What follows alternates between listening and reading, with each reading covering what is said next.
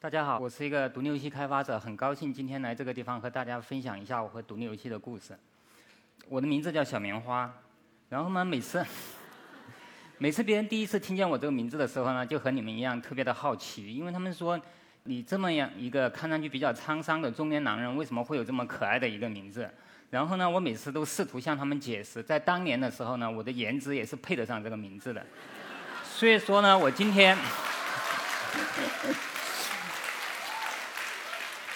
所以说呢，我今天专门带来一张照片呢，想想向大家证明这一点。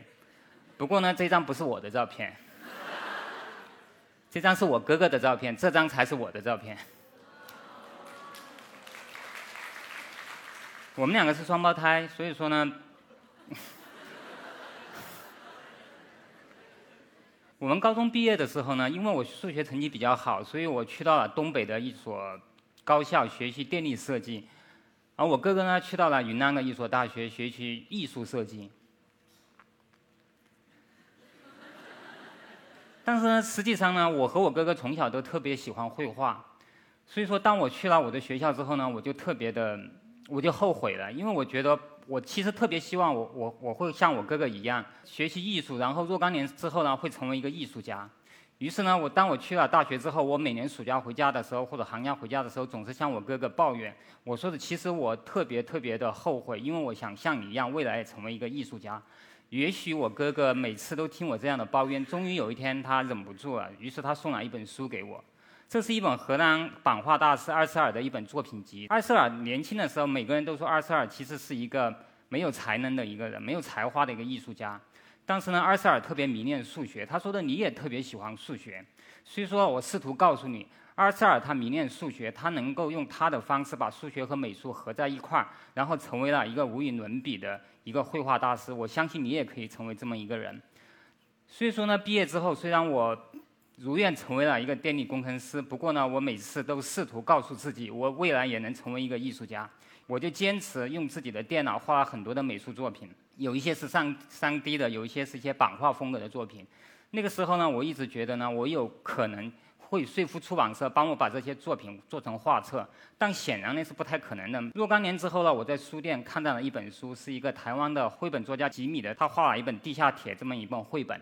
我看见这本书之后呢，我就特别的，我就特别的兴奋，因为我觉得我有能力去画这样一本书。不久之后呢，我就画这么一个绘本。然后呢，值得庆幸的是，不久之后，一个出版社他电话我，他说的我们可以把这本绘本帮你出版。那个时候呢，我已经是二零零四年了，我已经我已经二十九岁了。当时我特别喜欢一个词叫青年才俊。当当年我认为就是像我这样一个长得比较帅气，还有点才华，而且特别年轻的一个人，应该是配得上这一个词语的。不过当时我有点有一点点的焦虑，因为我已经二十九岁了，马上就快三十岁了。所以说，我想，如果我三十岁之后再取得某种成功之后呢，我也配不上这个词语了。于是我很快速的，在我快接近三十岁的时候，我做了一个决定，辞职了。我从我电力工程师的工作，然后辞职了。然后我就想着我在家里面每天都可以，每天都可以画绘本。于是呢，我我完美的艺术家人生就要真正的开始了。但是特别不幸的是什么呢？当我辞职之后呢，出版社有一天他打了一个电话给我，他说的我们再三的考虑，还是认为你这本书可能是没有市场价值的，所以说呢，我们不帮你出版这本这本绘本呢。同时，第二件事情是什么呢？和我相恋多年的女朋友也打了一个电话告诉我，他说的我们准，他说的我准备和你分手。但是最重要的一件事情是什么呢？有一天我突然发现我的脊椎坏掉了。我从一个月之前还能够自由行走的一个正常人，突然变成了一个只能躺在床上，一步也走不了的一个病人。所以说我给第一个来来我的病床看望我的人说，我的人生已经被毁了。于是我特别想这时候告诉你们，我哥哥在做什么。同一时期呢，我哥哥已经到广州去了。在广州之后呢，他娶了一个美丽的妻子，而且生了一个可爱的女儿。最重要的是，他有一份比较体面的电视台的工作，而且他还在坚持他艺术家的梦想，他想成为一个独立动画师。于是呢，他有一天他发了他做的一个独立动画给我。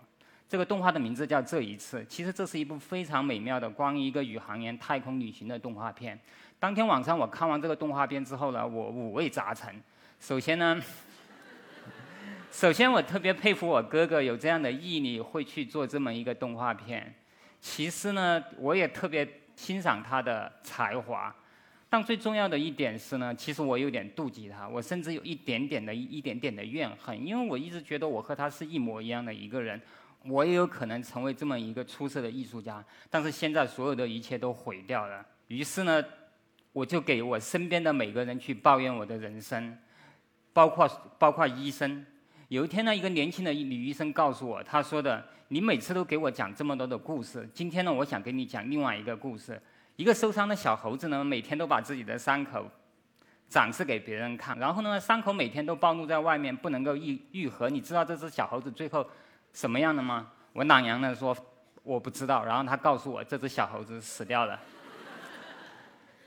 我多少有一点点的震惊，因为我想一个医生怎么能跟病人说这种话呢？而且我我当时。不太听得出来这句话到底是讽刺还是鼓励，所以，所以我特别想搞清楚这个问题。然后呢，不久之后，这个女医生就成为我的女朋友。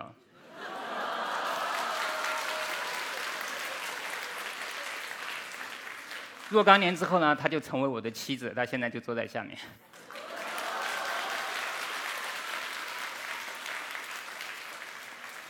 认识我妻子之后呢，我每天又躺在床上，又画下了很多绘本故事，绝大多数都是与爱情有关的。那时候其实我不太知道我的人生到底能够有多长。我有时候想我的人生可能会非常的短暂，但有时候呢，我又想也许说不定有这么一个很好的妻子当我的陪伴，也许我可以苟活很长。于是呢，我就思考了很多关于承诺、关于爱情的故事。于是我画下了这么一个绘本。这个绘本的名字叫做《厚厚的时光》，其实是讲一个小女孩和一个小男孩在漫长的六十年的时间之内相爱的一个故事，是献给我的妻子。不过呢，虽然我停止了口头的抱怨，但是我心里面其实还是特别特别的焦虑，也特别特别的抱怨。于是有一天，我打了一个电话给我哥哥，我说：“我以前写过、读过很多书。”画过很多的画，甚至写过一些我认为比较动人的诗歌，但是其实我现在看起来这些东西都没有什么太大的意义。最重要的是，我不知道我未来的人生会去做什么事情，会会让我觉得我未来的人生更有意义。于是我哥哥告诉我说，就是这么一句话。他说每个人都会去找一座山去爬，你也需要找到这么一座山，哪怕是一座小山。于是呢，那几年我做了很多事情。首先，我画了一些我自己设计的 T 恤拿去卖。有一年到两年的时间，我就自自己独独自待在家里面，画了很多油画拿去卖。甚至我去旅游区休养的时候，我也画了很多旅游地图卖，然后卖我自己设计的一些明信片，画了很多儿童绘本，甚至一些手工艺的一些小盒子。这时候我想起若干年前我买的吉米的那本书《地下田》那那本书当中有好几句话。有句话就是，有时候我觉得我已经找到了，走到了世界的尽头，在这个城市里，我不断的迷路，不断的坐错车，并一再下错车。那时候，这这几句话就是我当时的一个心里的一个感觉。二零零一年的时候，我做了一个网站，想要整理我的一些作品，然后展示一下。然后我意识到，其实我是一个工科学生，我懂一些程序的一些工作，我同时又会画一些画。我为什么不把这两者结合起来，做一些我认为有意义的一些游戏作品呢？于是我上网找了很多工具，很多游戏引擎也好，一些怎么样才能很容易的做出一个游戏的一些一些一些知识。然后我同时找到了一些人，然后这些人告诉我说，你要去做的这件事情呢，就叫独立游戏。这些人呢，就是叫独立游戏开发者。我听完之后，非常非常非常的兴奋。所以说呢，我用了数个数月的时间之内呢，我就做了两款游戏，一款叫《卡卡大冒险》，另外一款叫《反重力卡卡》。每次别人总是问我，为什么你会叫这个名字？也许是因为我哥哥做了一个宇航员的一个动画片，所以这两个游戏其实都是关于宇航员的去外太空怎么冒险的故事。我那时候计算机不是特别的好，我用了一个很老老式的一个笔记本。我的编程才能也不是特别的好，所以当我的游戏做出来的时候呢，这个人物总是特别特别的卡，所以我给他起名字叫做卡卡。每次别人这么问我的时候，总是想从我的话语里面听出一点比较文艺、比较浪漫的解释，但其实完全不是的。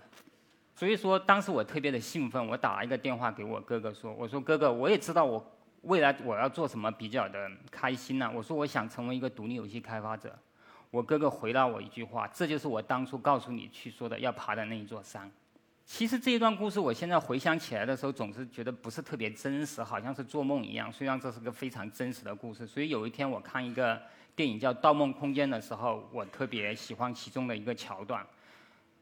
一群做梦的人，他要穿越回现实。大家都知道，一个做梦的人怎样才能回到现实呢？当你受到一个特别突如其来的一个冲击。你梦就醒掉了。这个故事就是一群人坐着一个卡车，必须通过某种冲击才能够回到现实。他们坐着卡车冲下这个大桥的时候呢，他们有第一次机会，他们可以穿越回去。但是由于一些技术上的原因，第一次他们错过了这一次机会。不过，当卡车一直往那个桥底下掉，一直掉到那个水面的时候，他们还有另外一次机会。当年我就认为这一场大病，虽然让我错过了很多很多的机会。不过到现在做独立游戏呢，似乎还能让我有一次穿越回到少年时代的这个机会，我还能做一件特别有意义的事情，让我特别的开心。不过呢，现实其实并不是这么的顺利，因为呢，当我把这个游戏搬上了 iOS 这个平台开始售卖的时候，我觉得我已经开始挣美元了，但是这个游戏只卖出了三十份，一点九九美元一份。所以说我当时第一感觉就是做这山可能太小了。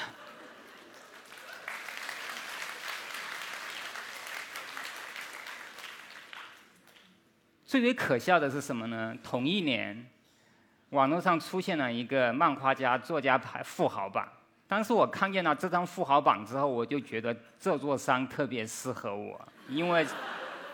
因为上面的这些人，其实每年他们的榜税已经让我觉得心惊肉跳了。于是我做了一个决定，我要爬这一座山。你知道，当时其实我不太认识很多的人，所以我唯一的伙伴都是一些独立游戏群上的那些所谓的独立游戏开发者。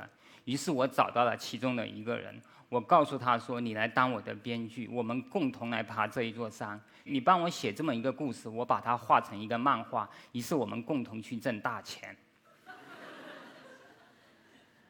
不久之后，我就设计出一个形象叫南瓜先生的。然后这个小伙子叫当当的小伙子呢，他也特别特别的能干，他给我写了好几个故事。”第一个故事呢，他说南瓜先生有一天被人打了，他住院了。旁边番茄先生也被别人打了，于是医生就说，番茄先生特别的可怜，被别人别人都打出血了。然后那个另外一个医生说，这有什么好可怜的？旁边的南瓜先生连屎都被打出来了。这是第一个故事，非常的可笑。可能他受到某种鼓励，他又写了第二个故事。他说的南瓜先生出院回家了。然后呢，他肚子特别疼，去了厕所。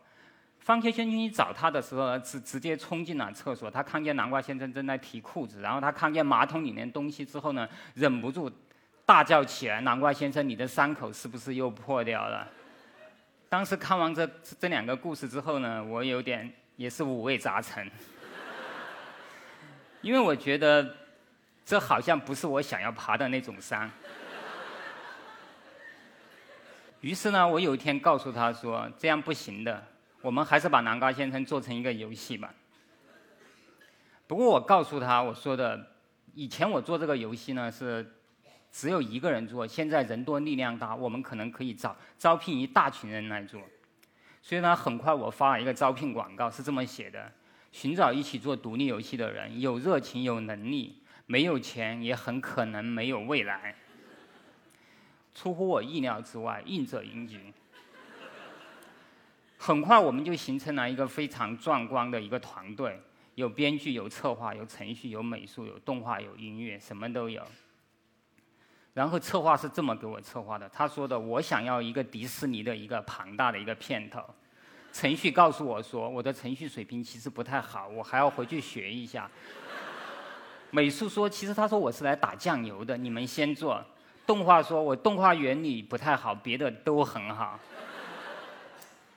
我很快意识到一点，其实这是一群杂牌军。我觉得这样其实是永远做不出我想要的那种独立游戏的。所以说我有一天把这些所有人都开除掉了。然后我给当当说：“你说我们现在怎么办？这座山爬还是不爬？”当当说：“这样吧，我来学习编程。然后呢，你只用，你只用专心去设计这个游戏，并把它画出来就可以了。”我不知道这是个非常顺利的开始还是不顺利的开始。不过半年之后呢，我们终于做了一款叫《南瓜先生大冒险》的游戏。为什么叫《南瓜先生大冒险》呢？因为那时候已经是二零一三年了。我看了一个电影叫《立春》的电影，每次那个蒋雯丽在每年来的时候，她总是这么说的。她说：“我每次春天到来的时候，我总是会觉得今年会发生一点什么了不起的故事，但是其实什么也没有发生。”在二零一三年的时候，我总是觉得，也许每一年的开始都会一个非常非常好的一个开始。我们都会经常进行一场比较伟大的冒险，应该会发生一点什么故事。所以说我把这个游戏的名字叫做《南瓜先生大冒险》。《南瓜先生大冒险》其实是一个点触解谜的一个，仅仅是为了手机设备准备的一个一个游戏。这个游戏呢，其实就会绘制很多很多样的场景，一个蔬菜场景，南瓜先生在里面冒险的故事。而且值得一提的是呢，因为我其实从来没有做过游戏，我也不太懂所谓的一些游戏规则。所以说呢，我在这些游戏的一些墙上也好，或者一些角落也好，我放放上了我喜爱的一些一些诗歌，一些作家的文字。这这个就是金斯堡的那个嚎叫，还有这个地方我会写了惠特尼的一些诗歌。然后呢，我试图把这个游戏仅仅是作为我想要自己去表达的一些东西。不久之后呢，这个游戏获得了一些奖项，然后我们也特别特别的开心。更为奇妙的是呢，作为一款本来是要想成为手为手机准备的一款游戏，偶然被索尼的 PlayStation 他们想要进入中国，然后我们被他们选中成为中国大陆的一款首发作品。后来我们又陆续上了 Xbox、微软的 Xbox 和任天堂的 VU，还有 PC，还有手机端的 iOS 和安卓，我们终于也上线了。我们两个人看上去是两个非常非常业余的开发者，做了一款全平台的游戏。有了一定收入之后呢，我们我们团队就已经有点扩大了。其实我们就有一点膨胀了。于是我们想，我们应该做一些更伟大的作品。于是我们终于组成了一个当时在我看来相对比较专业的一个六个人的团队，而且我们给自己起了一个非常好听的名字，叫做“胖布丁游戏”。然后呢，很多人都会问为什么会叫这个名字呢？你看上去这么的瘦。我告诉他们，因为我喜欢，我希望变胖，走上人生巅峰。当然，这是一个错误答案。正确的答案是，胖布丁的英文叫 pumpkin，谐音就是胖布丁。我们当时在计划做一款自我感觉非常牛逼的、市面上特别流行的、能挣大钱的游戏。但是结果是什么呢？结果是什么呢？每天这款游戏根本就做不下去，每天大家都在争吵中度过。有一天有个成员他忍不住问我，他说：“棉花，为什么你以以前一个人做游戏的时候呢，就特别的顺利，一个人都能把一个游戏给做出来？我们现在一群人，我们已经花大半大半年的时间了，这个游戏一点进展都没有。所以我回去就在反思，为什么呢？因为我们老是觉得我们自己已经变得特别特别的有能力了，我们可以做别人。”喜欢的游戏，要想做一些伟大的作品、改变世界的作品、了不起的作品，根本就不是做我们能力范围之内的作品。所以说，两个星期之后呢，我策划了一款比南瓜先生的美术还要特别简单的一款一款解谜游戏。然后呢，大概一个月之后，程序就把这款游戏给做出来了。这款游戏的名字就叫做《迷失岛》。《迷失岛》这款游戏呢，当中包括了很多我刻意设计的一些小谜题，也有很多我设计的一些人物。当然，其中这个人物必不可少，一定会有一个宇航员。这是一张草图，这个草图的故事特别复杂。当我们这款游戏要上线发售之前呢，有一个发行公司就告诉我们说，玩家可能需要一些。知道你们这个游戏制作后面的一些故事，所以你能不能提供一些草图给我？然后这样呢，玩家能够作为一个认识到你们、认可你们、觉得是你们是非常专业的一个团队。所以当我把这款草图拿给发行公司的时候，他们基本上就沉默了。于是我意识到这件成这件事情做的不对，做游戏可以不专业，然后我推广这件事情一定要很专业。草图是这张图的草图，所以说我根据这张图呢画了一张非常专业的草图。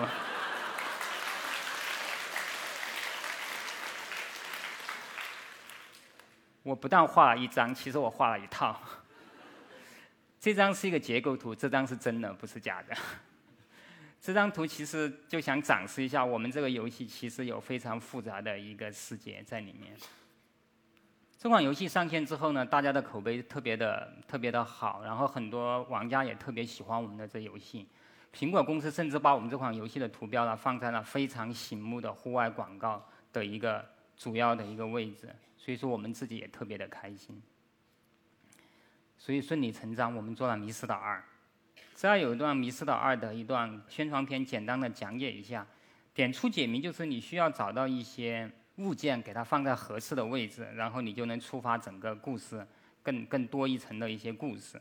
最重要的是，我在这些场景里面呢，其实我会写上很多的一些名字也好、字母也好，或者或者电影的一些电影名字也好，都是我平常很喜欢看的一些东西。